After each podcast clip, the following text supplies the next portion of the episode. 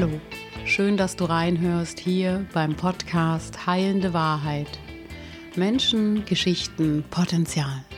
Der Podcast für Menschen, die Lust auf Geschichten von und mit interessanten Menschen haben, die im Austausch mit mir reflektieren wollen. Hier in meinem Podcast geht es um Menschen, deren Lebensgeschichten, Passion, Vision. Es geht um Bewusstheit, Potenzialentfaltung und wie wir unsere eigene Wahrheit leben können, um Heilung, Erfüllung und Glück zu erfahren. Ich bin Annette Fleming und freue mich, dass du hier bist. Abonniere auch gern meinen Kanal.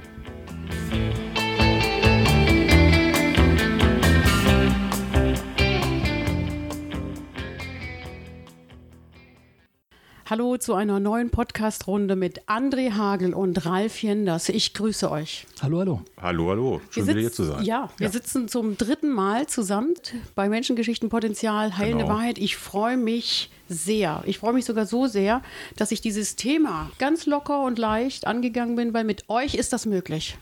Gestorben das wird immer. Nicht, dass das Tod langweilig wird. das äh, wollen wir jetzt nicht. Konnte hoffen. ich mir nur mit euch vorstellen, darüber zu sprechen. Und darum äh, nehmen wir das Thema auf. Gestorben wird immer der Tod. Ein unsagbar breites Thema. Wir haben uns aber vorgenommen, es nicht ganz so in den nach unten zu ziehen, weil es ist ja bald Weihnachten. ja, der Tod hat ja nicht nur Trauriges, ne, sondern manchmal auch was sehr Amüsantes, muss man ja dazu sagen. Neuanfänge, genau. Ja. Die Hoffnung stirbt zuletzt, fällt mir gerade ein. Verdammt. Was fällt mir bei gestorben wird immer ein? Also die Geburt und Tod, das sind so diese Ereignisse im, im Leben eines Menschen, wo man sich darauf verlassen kann. Ja, ich sag mal, eigentlich fängt das Elend mit dem Tod ja mit der Geburt an. Ja, das, das, ist ja halt so. Ne? Genau. Also ich meine, man macht sich nicht frühzeitig schon Gedanken dazu, aber im Laufe des Lebens äh, passiert es nun halt, dass man mit dem Tod äh, manchmal mehr und weniger konfrontiert wird. Ähm, André, du hattest vorhin gesagt, Beerdigungsinstitut, also da arbeiten, das wäre eine sichere Einnahme. Aber auf jeden Fall, die sind wirtschaftlich immer abgesichert, weil Motto, gestorben wird immer.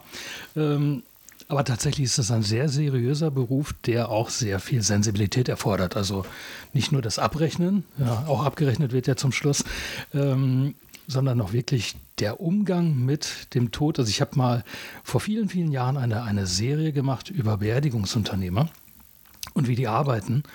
Und ich war ganz erstaunt, wie jenseits des Kaufmännischen, wie sensibel die an das Thema rangehen und was die auch daraus tragen. Im wahrsten Sinne ja. des Wortes. Nein, wirklich, also, erst rein, erst rein, dann für, raus. Für sich, also ja. Ich kann mich daran erinnern, dass, dass ähm, ich mit einem Beerdigungsunternehmer zum Beispiel gesprochen habe, der schon sein Geschäft an die nächste Generation weitergegeben hat. Und meinte ich, was war das Schlimmste für Sie? Und er sagte dann, das schlimmste Erlebnis, das ich hatte, war ein vierjähriges Mädchen, das gestorben war und das ich aus dem Raum heraustragen musste für die Mutter, weil die natürlich nicht in der Lage war. Und er sagte, ich träume immer noch davon. Und das ist so, es gibt Berufe, die bescheren einem tatsächlich Träume, auch nach 20, 30 Jahren. Und er sagte, das ist so eine Episode gewesen, das hat ihn mitgenommen. Und es machte ihn im Erzählen auch nochmal traurig. Ja.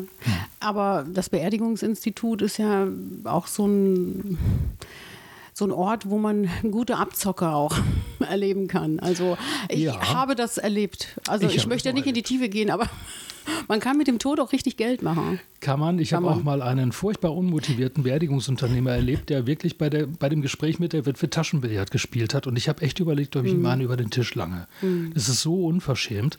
Und ich habe dann später von anderen Leuten gehört, dass die dieselbe Erfahrung mit demselben Beerdigungsunternehmer ja. machen. Aber der Mann, vielleicht ist es eine Entschuldigung, hat einfach keinen Bezug zu seinem Beruf glaube, wenn wir, wenn wir das Sensible am Tod sehen, ist ja, dass wir alle dem entgegensehen. Das ist ja auch unsere größte Angst, glaube ich, dem Tod selber auch mal irgendwann zu begegnen. Aber was mit dem Beerdigungsinstitut, das ist ja immer spannend, dass ich das vielleicht mal kurz erzähle.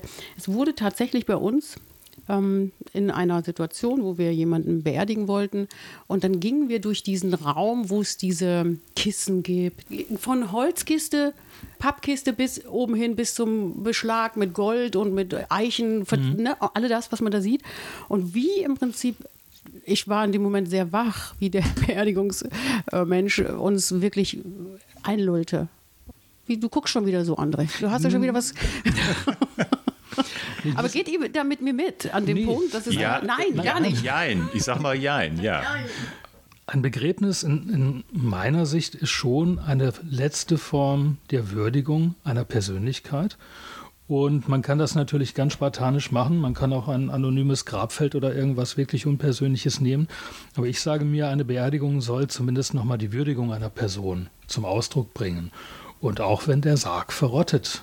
Es ist was anderes, ob ich jetzt einen Zinksarg nehme oder ob ich jetzt halt eben einen schön geschmückten Sarg nehme. Das ist zwar nur für einen kurzen Augenblick, aber ich kann das nachvollziehen, dass man da auch sagt, ich hätte gerne das Modell und ich hätte gerne das Totenkleid und so weiter und so weiter. Mhm.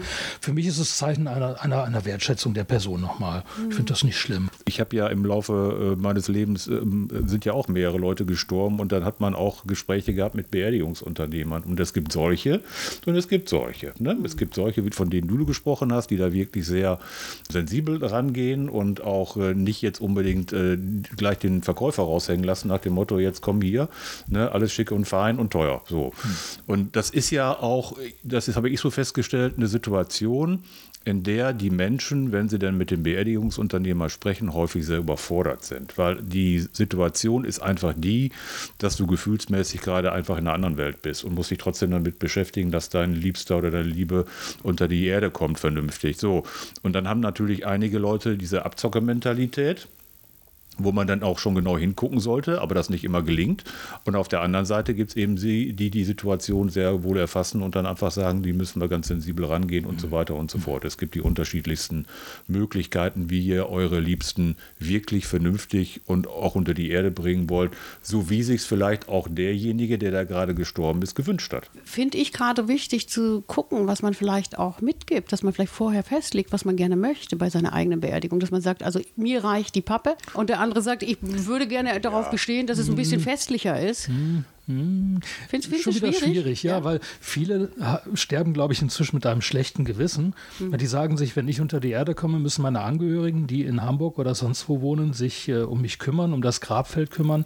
Und ich glaube, es gibt eine ganz unselige Tendenz dass Menschen sich gerade dabei zurücknehmen und die, die einfachste Lösung wählen, damit sie keinen Aufwand mehr verursachen. Okay. Bis hin zum anonymen Grabfeld, was nicht immer nur äh, finanzielle oder soziale Gründe hat. Ne? Und der Tod ist ja auch immer mehr versichert. Ne? Also in, insofern, dass man, ja, das hört sich jetzt auch vielleicht ganz lustig an, aber äh, heutzutage ist es ja kein Problem, sich sowas äh, versichern zu lassen und damit auch im Grunde seiner Familie, seinen Freunden, seinem Lebensgefährten, seiner Lebensgefährtin damit zu signalisieren, also äh, ich will ich jetzt nicht, wenn ich gestorben bin, in Unkosten stürzen. Aber es gibt ja Menschen, die können sich gar nicht darauf vorbereiten oder vielleicht mal eine Information dazu geben oder auch Familien sind vollkommen überfordert in dem Moment, weil der Tod kommt ja manchmal so abrupt, dann weißt du nichts davon und du bist mhm. vollkommen mhm. überfordert. Also deshalb, auch, deshalb hm? finde ich wichtig, dass man das Thema Tod einfach nicht äh, permanent nach hinten schiebt.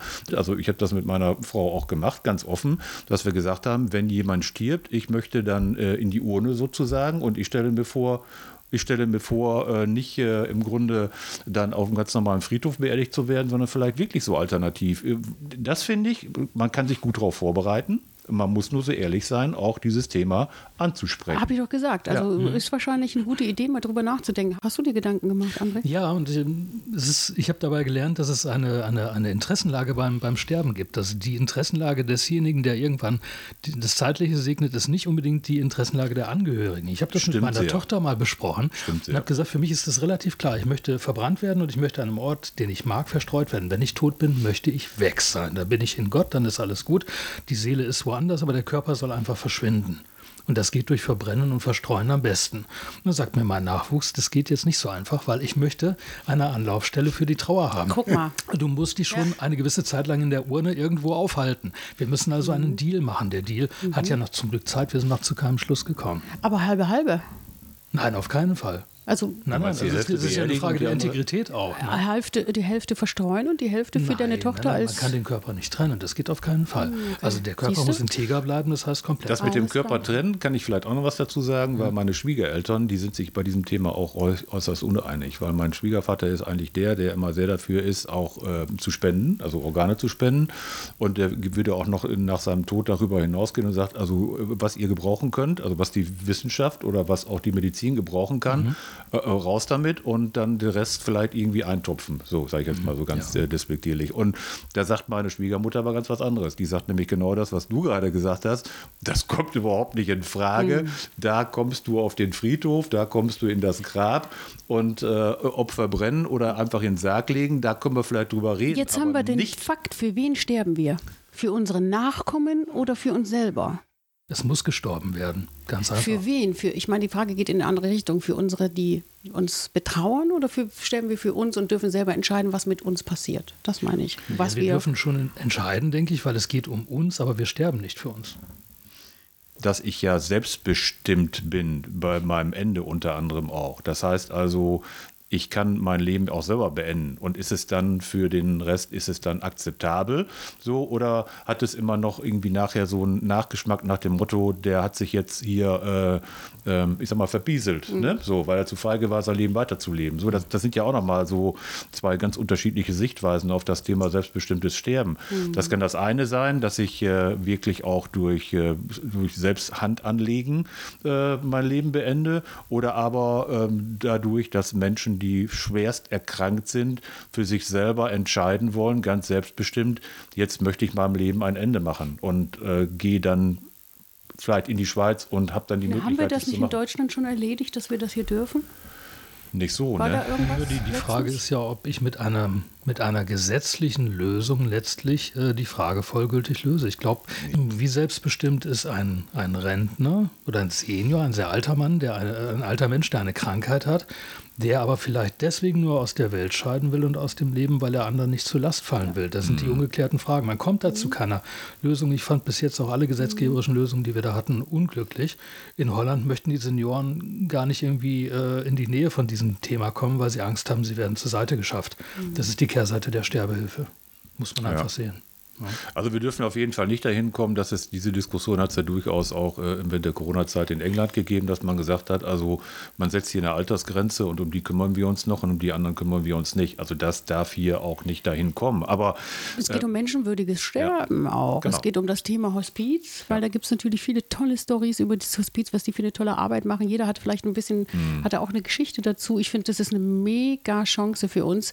Aber vielleicht müssen wir noch mehr Sterbeeinrichtungen, so wie es Geburts Geburtseinrichtungen ja. gibt, auch Sterbeeinrichtungen haben, damit wir alle die Chance haben, in Würde zu sterben. Aber ist das nicht der Traum auch von uns dreien, dass wir ohne Schmerzen dahin gehen oder dass wir einfach nur einschlafen dürfen und dann ist es gut, weil ich glaube, so dieser schmerzhafte Tod und dieses Dahinsiechen, dieses Dahingehen und man beobachtet äh, sich selber, wie man eigentlich nicht mehr kann und das, diese Unfähigkeit, was zu tun, ich glaube, das stelle ich mir sehr, sehr schwer vor. Ja. Deshalb finde ich dieses Entscheiden, oder auch Begleitende so wunderbar. Also, mhm. dass man schaut, wie gut man das dem Menschen irgendwie noch zum Schluss machen kann und auch hilft, die Schmerzen loszuwerden.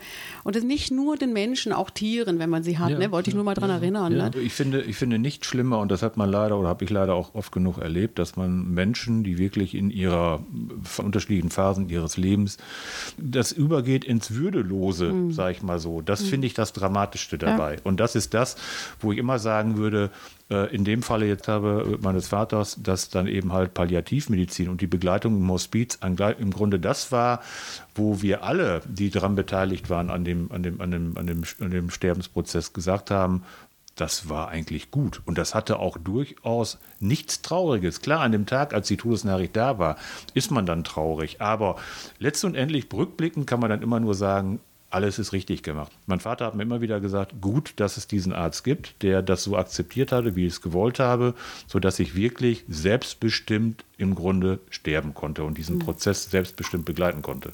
Ja. Hat, sich das, hat sich das Sterben verändert im Gegensatz zu vor Jahrhunderten, dass wir heute anders sterben? Will, Oder eine andere.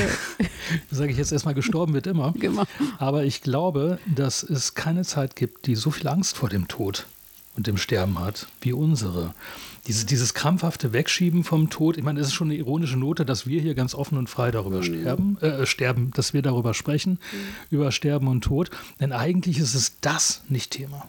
Es wird alles verhackstückt, auch öffentlich. Mhm. Nur Tod, da tun wir uns unheimlich schwer. Nee, ist nur, nur der Tod. Über Gott sollte man wirklich auch nicht sofort reden mit, mit Leuten. Es ist auch über Einwanderer nicht, über den Ostkonflikt nicht, über Verschwörungstheorie nicht ist, und sexuelle Neigung nicht und Tod. Das ist ja. dünnes Eis. Okay, mhm. sexuelle Neigungen sind ein schönes Partythema. Eigentlich der Tod natürlich weniger. Das ist ganz klar. Ja.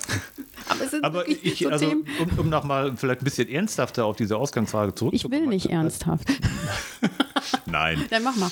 Aber die Ausgangslage ist die, es hat vielleicht auch da was mit zu tun, dass wir ja stetig versuchen, unser Leben zu verlängern.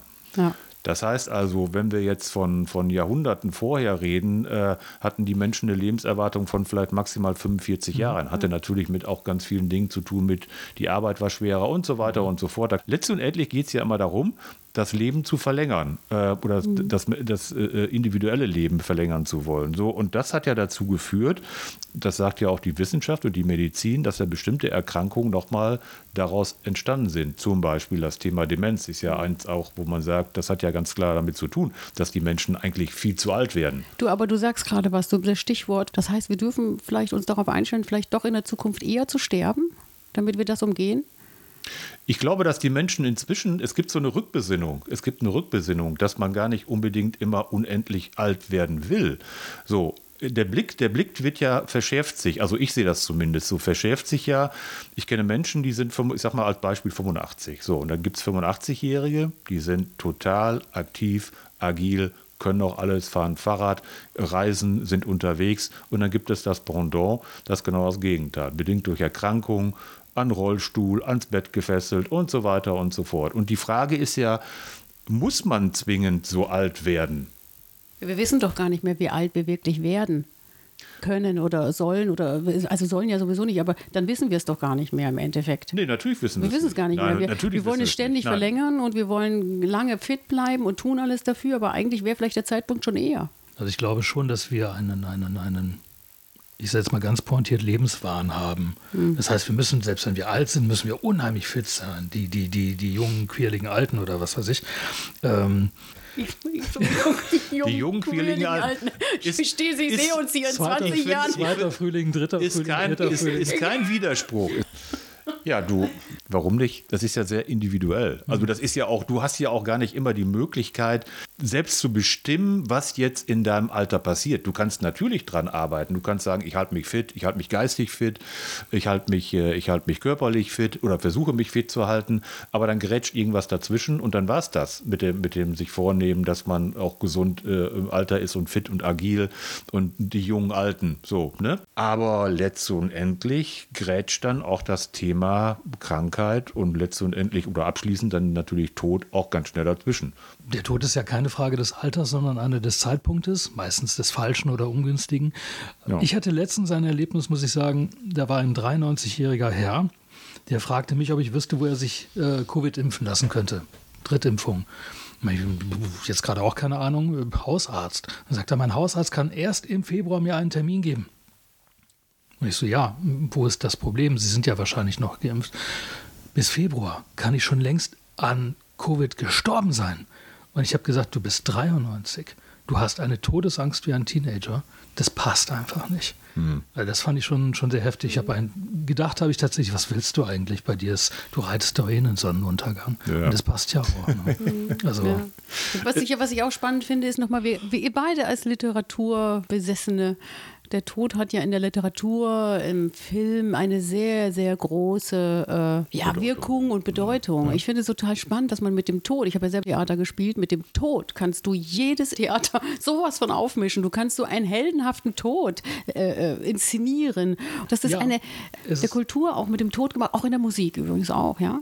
Ich finde das zum Beispiel spannend, wie das auch regional dann in der Kultur zu verankern ist, wie die Wiener mit dem Tod umgehen. Mhm. Die sind durch diese Pestwellen im Mittelalter sind die ja geprägt worden und haben so ein ganz rotziges Verhältnis zum Tod, mit dem umzugehen. Oder ich habe heute Morgen Zufall äh, im Buch eines polnischen Autors, Sławomir Mrożek, gelesen. Das Buch heißt Die Geheimnisse des Jenseits. Da gab es die Geschichte eines polnischen Korporals, der in die Schlacht zieht, der getroffen wird, der fällt. Er kann aber nicht sterben oder er kann nicht fallen, weil er gehört hat, dass jemand lacht. Also nicht seine Leute, man stellt fest, der, der Teufel hat gelacht, weil er an den Teufel nicht glauben mag. Und dann sagt er, ich kann so lange nicht sterben jetzt hier, bis äh, ich dem Teufel eins lache. Und äh, er zieht dann nochmal in die Schlacht, wird nochmal getroffen, fällt auch, aber er fällt lachenderweise und sagt, jetzt habe ich dem Tod wenigstens, jetzt habe ich den, den, den, den, äh, den Teufel ausgelacht, was ja letztlich auch nur bedeutet, er hat den Tod ausgelacht. Mhm. Äh, also es gibt ganz, ganz, ganz quirlige Wege mit dem Tod auch literarisch äh, umzugehen. Ne? Ja. Film. Film. Film. Film. Hm? Ich bin ein Riesenfan des Tatortreinigers. Oh ja, oh ja. Und da erlebte man ja die skurrilsten Dinge. Ne? Ja. Äh, also, und das ist aber nicht immer nur lustig, sondern mhm. in der Regel äh, verfängt das ja dann auch in, in, in sehr philosophische äh, Gespräche und mhm. auch durchaus auch mit der Auseinandersetzung dem Tod. Unter anderem auch mit denen, die da gestorben sind oder umgebracht worden sind. Das sind ja ganz witzige Dialoge, die da stattfinden. Dem Ganzen auch sowohl mit der nötigen Sensibilität, aber auch mit dem, finde ich, zwingend, äh, ähm, ähm, zwingend ähm, vorauszusetzenden Humor anzugehen. Und das ist einfach sensationell. Das, und das von Deutsch, Deutsch, deutsche ja, ja. Äh, äh ja, ja. Serie, ne? Ja, eine Serie, die leider äh, ausgelaufen ist. Ausgelaufen, und, ja. Äh, ja. Ich habe davon gesehen und, genau. und das ist wirklich schön, deutsches Fernsehen mal zu sehen, mit dem Tod, nicht immer nur in dieser äh, untersten traurigen Schublade genau. zu sehen, wirklich. Es gibt einen tollen dänischen Film, ähm, in China essen sie Hunde. Am Schluss sterben die meisten der Darsteller in einem Gemetzel, einer Gang. Und da wird dann nochmal verhandelt, wer hat ein gutes Leben geführt. Das ist so skurril, fast schon Monty Python-mäßig. Mhm. Ja. Geht es euch, dass ihr möchtet, dass, wenn ihr tot seid, gut über euch gesprochen wird und dass man euch gedenkt? Oder ist euch das wurscht? Das ist mir egal, ich bin ja Asche. Also, äh, ich sag mal, wenn, nein, also ich, mir ist jetzt nicht wichtig, was, äh, was man über mich denkt. Das eigentlich weniger. Aber ich habe mir immer vorgenommen, irgendwas zu hinterlassen. Also etwas, was noch bleibt und wo vielleicht äh, der andere, die, der oder die einen noch ähm, in Erinnerung haben. Also du hast Bücher geschrieben, ich habe Bücher geschrieben, das ist schon sowas. Oder Menschen, die künstlerisch da sind, Leute, die ähm, im, im, im, im Bereich der, der Kunst äh, insgesamt unterwegs hm. sind, die hinterlassen ja etwas. Aber desto älter man wird, äh, denke ich auch, ist es durchaus auch die Überlegung zu sagen, ich habe ja etwas geschaffen, was ich hinterlasse. So, was, mir, mhm. was die Menschen an mich erinnert. Und das, damit bin ich eigentlich auch bleibend. Und damit ist mein Leben nicht mit dem Tode abgeschlossen, sondern ich hinterlasse etwas. Ist man bleibend, auch wenn man Kinder hat? Ja, dass man sicher definitiv. ist, dass Kinder, äh, der so ne, dass die sowieso irgendwie mit einem verbunden bleiben über den Tod hinaus? Das ist wahrscheinlich auch das letzte Glied, das funktioniert in der Betrachtung, bleibe ich in irgendeiner Form in der Welt. Ich weiß, dass ich durch meine Tochter bleibe, in dem Sinne, dass ich etwas an sie weitergegeben habe, dass sie aus mir ja auch entstanden ist. Ähm, aber ich glaube nicht, dass, wenn ich meine Enkel jetzt zum Beispiel nicht mehr kennenlerne, wird es für die keinen Rückbezugspunkt auf mich mehr geben. Ich glaube, man ist für sich selber in der Welt, soll auch das Bestmögliche daraus machen. Äh, die Hoffnung, dass mal ein Buch bleibt oder ein Song bleibt oder was weiß ich, eine Leistung bleibt, ähm, ich glaube, das bricht relativ schnell ab. Hm. Im Zweifelsfall, wenn wir unsere kleinen Existenzen betrachten, können wir ein Stück weiterleben in unseren Kindern, weil wir sie gezeugt haben, weil sie vielleicht irgendwas von uns übernommen haben oder uns ähnlich sind oder von uns etwas weitertragen, tatsächlich nochmal an ihre Kinder. Aber ich würde sagen, die Urenkel für die sind wir dann spätestens, allerspätestens nicht mehr relevant. Ist das nicht manchmal traurig, dass man so ein kleines Licht ist und irgendwann ist alles. Äh hm, das ist eine Frage der, der Selbsteinschätzung oder der Selbstüberschätzung, meine ich. Also, das ist ja so auch schon im Leben so, dass wenn einer ähm, äh, den Platz frei macht, also beruflich gesehen, dann ähm, kann man vielleicht nochmal den Abgang begleiten, mit dem, der die Nachfolge da ist, äh, der, der Nachfolger wird oder Nachfolgerin wird. Aber letztlich und endlich muss man sich ja davon verabschieden, dass man jemand ist, der jetzt unersetzlich ist. So, und das äh, geht ja dann auch über das Leben hinaus. Genau. Ja. Das ist da bei dir so, das siehst du ganz, das sehe ich, also so ganz das, praktisch. Da habe ich einen relativ hm? nüchternen Blick Nüchternen Blick, ja. ja. ja. Und das hilft dann aber auch durchaus auch im Leben und nicht nur, wenn man auf den Tod guckt. Aber man kann ja verschieden auf den Tod gucken. Man kann ja ganz emotional oder ganz, ganz ähm, mit einer ganz anderen Einstellung. Manche Leute denken, es gibt ein Leben danach. Mhm. Manche Leute denken, da gibt es einen, einen, Übergang, da gibt es eine Brücke, das wird irgendwie, oder kommt mich jemand abholen. Alle, die, die ich schon mal gesehen hatte in meinem Leben oder so gute Leute. Ich sag mal äh, Folgendes, fällt mir dazu ein. Also, äh, wenn man äh, selber eine Erkrankung hat äh, und ähm, man nimmt eine ich sag mal jetzt als Beispiel, irgendeine Medizin oder bekommt irgendein Präparat verabreicht, wo das aber dann unterm Strich auch heißt, also unabhängig davon, diesen elendlangen Beipackzettel zu lesen, steht dann drin, das könnte auch dazu führen, dass man eben halt dann nicht äh, 70 wird, sondern nur 65. Hm. So. Dann ist ja die Frage, die ich mir stelle, ganz nüchtern stelle, diese ganzen Jahre vorher habe ich ja dadurch eine gewisse Lebensqualität. So, die hätte ich ja nicht, wenn ich diese, dieses Medikament oder diese, diese Operation, was auch immer, nicht äh, äh, durchführen lassen würde oder das Medikament nehmen würde. Und dann stellt sich für mich ganz nüchtern die Frage, dann nehme ich doch lieber die guten Jahre mit, wenn sie dann auch nur etwas kürzer sind, als ins Ungewisse zu gehen, weiß aber, äh, ich, ich leide unter dem, was ich habe, noch elendig viele Jahre. Aber da eventuell. sprichst du genau das an, was ja das ist, was eigentlich über dem Tod drüber steht. Lebe ein bewusstes und gutes. Und die Essenz jetzt aus unserem Sprechen könnte sein, dass wir unser Leben lebenswert leben, so wie wir das für uns selber definieren, mhm. was wir, damit wir den Tod ins Gesicht schauen können, oder? Ja, damit man zumindest am Ende sagen kann, ich habe jetzt mein Bestmögliches gegeben. Sowas. Hat nicht immer geklappt. Aber ich kann zumindest jetzt dem anderen in die Augen schauen, wo ich dann anklopfen werde und äh, das wird dann irgendwie schon durchgehen, mhm. einigermaßen. Wir haben ja noch gar nicht darüber gesprochen, André, dass du unseren letzten Termin abgesagt hast wegen Tod mhm. deiner Großmutter. Das passte.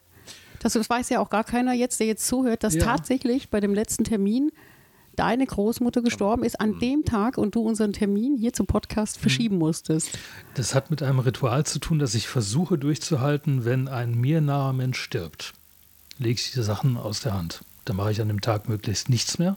Ähm, ich versuche schon, ähm, im Angesicht des Todes eines geliebten Menschen irgendeine Form zu finden, dass diesen Menschen zu würdigen. Das habe ich, ist mir im Laufe der Zeit habe ich mir das so ausgebildet. Viele gehen schnell drüber weg. Ein Kollege stirbt. Oh, das ist ganz schlimm. Oh, der Kollege. Und wir haben so lange zusammengearbeitet. Mhm. Fünf Minuten später ähm, tippt der Sachbearbeiter wieder seine Rechnung ein oder so. Ne? Und ich habe für mich mal irgendwann festgelegt, äh, so wie ich der Meinung bin, dass ein Begräbnis schön zu sein hat, weil das ist das Letzte, was sozusagen da nochmal gemeinsam durchgezogen wird zwischen dem Verstorbenen und, und denen, die ihn mochten oder vielleicht auch nicht mochten, aber die trotzdem da sind. Ähm, ich möchte das würdigen und treffe auch häufig genug die Entscheidung, so jetzt trage ich eine Woche schwarz für jemanden, mhm. weil er halt eben tot ist. Und ähm, die, dieser Moment des Todes, der geht häufig genug in der Anonymität unter. Und ich finde, jeder Mensch, zumindest im kleinen Kreis, wo, wo persönliche Beziehungen waren, hat verdient, dass man in irgendeiner Form dem auch Rechnung trägt. Es gibt ganz viele individuelle Formen, da nochmal eine Würdigung reinzubringen. Das war dann meine und in dem Moment war für mich klar, das hätte jetzt auch ein Freund sein können, ein anderer Verwandter. Meine Großmutter ist tot. Jetzt ist für heute Schluss. Du sprichst was total Schönes an, was mich gerade auch sehr, sehr äh, nochmal zu einem neuen Thema, was wir vielleicht gerade nochmal angucken können. Ähm, das sind die Gefühle und die Tradition und die kleinen Rituale, die man schaffen kann, genau. wenn gestorben wird. Ja. Ich finde, es ist ja so verschieden auf der Welt, wie gestorben wird. Die einen, die kleiden sich in weiß, die anderen, die machen ein Riesenfest, die anderen, die verbrennen ihre öffentlich, ja, in, in, in, im, wird verstreut in Ganges, äh, was da alles so gibt. Und wir Deutschen, ich finde ja dieses Schwarz ja gar nicht schlecht. Ich mag ja Schwarz ganz gerne, aber ich finde es ähm, schon auch schön, eigentlich zu bedenken, wenn jemand gestorben ist, wie schön das auch war. Diese dunkle Farbe und dieses Dunkel und dieses dahinterherrennen, diesem Sarg. Das heißt schon auch ganz schön. Man kann es auch ganz anders zieht, machen. Zieht ja. teilweise schon ganz schön runter. Die Deutschen sind nicht mutig genug, den Tod zu feiern. Ach, weiß nicht, ob die Deutschen das sind. Äh, eine Freundin von mir hat wiederum eine Freundin, deren Tochter hat als Model gearbeitet. Die ist gerade mal in der ersten Hälfte der 20er angekommen. Dann ist sie in äh, Südamerika gestorben.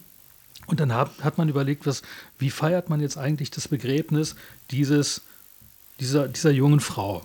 Und die Mutter hat dann gesagt, im Sinne meiner Tochter ist es nicht, dass wir ein Begräbnis in Schwarz machen. Meine Tochter liebt Leben, liebt Farbe.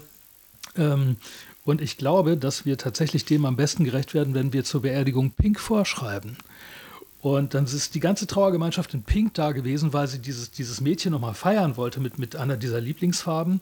Und meine Freundin kommt dann, äh, eine Freundin von mir kommt dann von der Beerdigung und sagt also, wir haben jetzt, heute war die Beerdigung. Ich hatte einen pinken, breitkrempigen Hut. Ich hatte ein pinkes Cocktailkleid. Ich sah so geil aus. Und das war tatsächlich im Sinne dieses Mädchens. Die haben das nochmal gefeiert.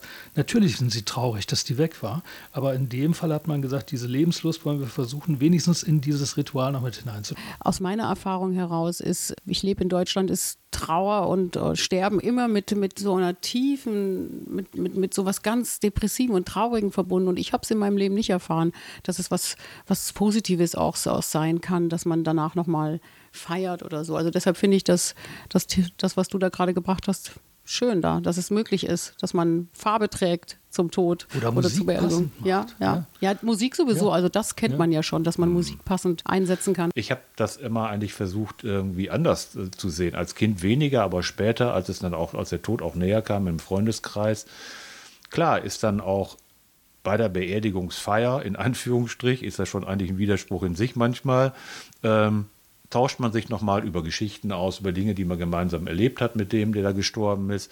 Aber der letzte, der letzte Gedanke an diesen Menschen, den habe ich eigentlich immer sehr für mich insofern verinnerlicht, dass ich gesagt habe, und jetzt kommen wir zu Ritualen, von dem du, André, auch gerade gesprochen hast und du, Annette, mhm. äh, gesprochen hast, ist der, dass ich irgendwann dann mal in dem Augenblick, wo ich alleine war, mir vielleicht das Buch, äh, den Film angesehen habe, aber insbesondere die Musik gehört habe, von dem ich wusste, dass der oder diejenige das am schönsten fand. Und einfach auch mal gesagt habe, ich wusste, dass jemand vielleicht ganz gerne Whisky getrunken hat, gesagt haben, heute machen wir mal eine Kombination daraus, ich verabschiede mich jetzt und das, das, dann spreche ich auch durchaus mhm. und denke es nicht so, dann bin ich alleine und bin dann einfach frei und sage, jetzt lege ich die Musik auf, die hören wir jetzt nochmal zusammen und ein letztes Getränk. So. Der Vorteil ist, man kann doppelt trinken. Ja. Na klar, mit, natürlich. Mit, ja. mit. Ja, so ja. egoistisch wäre ich dann nicht zu sagen, das mache ich jetzt alleine. Ja. Nein, da müssen schon zwei Getränke sein. Ja. Es gibt so ein paar Tode, die ich mir angeguckt habe, ein paar besondere. Da war äh, Philipp von Frankreich, 15 Jahre, ist auf dem Pferd von einem Schwein getrieben gestorben. Sauerei. Oder witzig auch 1660, ein schottischer Dichter ist an einem Lachanfall gestorben. Das ist doch ein schöner Tod, oder? Die Sängerin von The Mamas and the Papas, Mama ja. Cassidy, die völlige, die ist an einem Schinkenbrötchen erstickt. Das ist einer meiner Favoritentode. Ich fand das so schrill. James Otis wünschte sich vom Blitz erschlagen zu werden. Ist er. Hat Einmal noch die Erleuchtung. Ja. Wirklich. Ist, ist Tatsache, ich habe es recherchiert, die, besten, die interessantesten Tode. Äh, gibt es so für euch eine, eine Präferenz zum Tod? Wo, wie ihr gerne? Hui. Oder hier, auch spannend, der Erfurter äh, Latrinensturz. 1184. 60 Leute starben. Ist der historisch verbrieft, oder? Weil, doch, ja, historisch äh, kannst, du, kannst du nachlesen, weil äh, wohl so eine Latrine eingefallen ist in so einem hohen Haus. 60 so Leute. so eine Scheiße. Das ist, ja, das ist ja unangenehm, würde ich gerade sagen. Also es gibt so ganz bestimmte. Gibt es bei euch eine Präferenz? Ich frage nochmal. Äh, das ist mir eigentlich relativ wurscht, sag ich mal. Mhm. Also ich möchte ungern äh, ganz hässlich zerlegt irgendwo eingesammelt werden mhm. müssen. Mhm. Also das finde ich jetzt irgendwie, aber da würde ich eher sagen, das würde ich meinen äh, denjenigen nicht antun wollen, die nachher fürs Aufräumen äh, zuständig sind. Mhm. Also ich könnte mich mit dem, mit dem Lachanfall könnte ich mich mm. anfreunden, das fand ich sehr schön. Ich nehme den Latrinensturz. ähm, Hannes Wader hat doch mal gesagt, gerne äh, sterben in, den Armen einer schönen Frau, könnte ich mich auch mit anfreunden.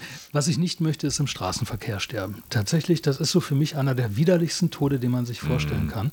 Das möchte ich nicht. Das, aber ich gehe da eher vom Ausschlussgrund an. Ich habe noch nicht darüber nachgedacht, wie ich gerne sterben möchte. Vielleicht bei Sonnenaufgang, das hätte sowas Ironisches. Das hatten wir schon oh, mal. Das, das, das, hatten wir schon mal. Ja. Den Sonnenaufgang das hatten wir doch. Meer. Und du hattest ja. doch mal über den Beim Film letzten Podcast mit, irgendwann. mit, mit, mit dem Schweiger ja, gesprochen, genau. wo du gesagt hast, das wäre einer für dich einer Knockin' on Heaven's Door. Genau. Ich weiß jetzt gar nicht, haben die sich den Sonnenaufgang angeguckt oder den Sonnenuntergang? War egal. Ich würde den Sonnenaufgang dann dazu wählen. Ja. Ja.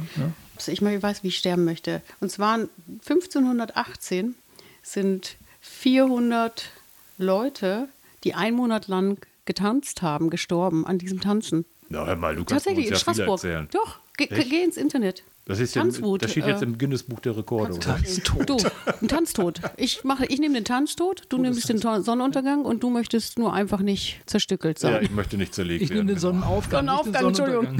Meistens kommt es ja anders. Nein, nein, du siehst denkt. doch, äh, Otis hat sich doch gewünscht, vom Blitz erschlagen zu werden und es ist tatsächlich so gekommen. Ich kann jetzt nie wieder auf eine Toilette gehen. Bitte. Wegen dieses doofen Latrinensturzes.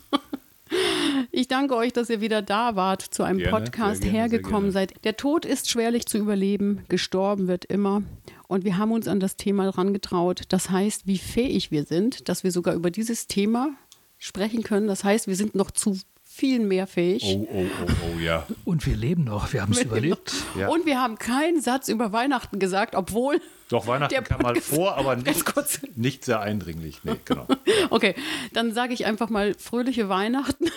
Ja, Fest, genau so makaber, wie es klingt. Ich obwohl, obwohl man darf ja, es stirbt es stirb, äh, langsam, äh, oder wie heißt der Film mit? Die äh, Hard. Äh, genau. Die Hard. Läuft immer zu Weihnachten. Genau, läuft völlig, völlig zu auch zu Recht, weil da ja. der Weihnachtsgedanke eine genau. zentrale Rolle einnimmt. Nämlich ja. in dem Moment, wo der äh, niedergemetzelte Terrorist in dem Lift sitzt mit dem Schild Ho, now I have a machine gun. Ho, ho, ho. in dem Sinne, bis zum nächsten Mal. Ich danke euch, dass ihr da wart. Es war wunderbar wieder mit euch. Hat wieder viel danke, Spaß gemacht. André, danke, danke Ralf. Ciao. Danke. Tschüss. Tschüss.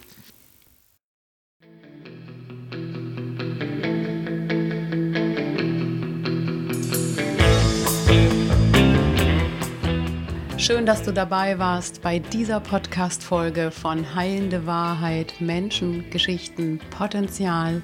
Und wenn sie dir gefallen hat, hinterlass mir ein Like. Wenn du noch mehr Folgen hören möchtest, abonniere auch gern diesen Kanal.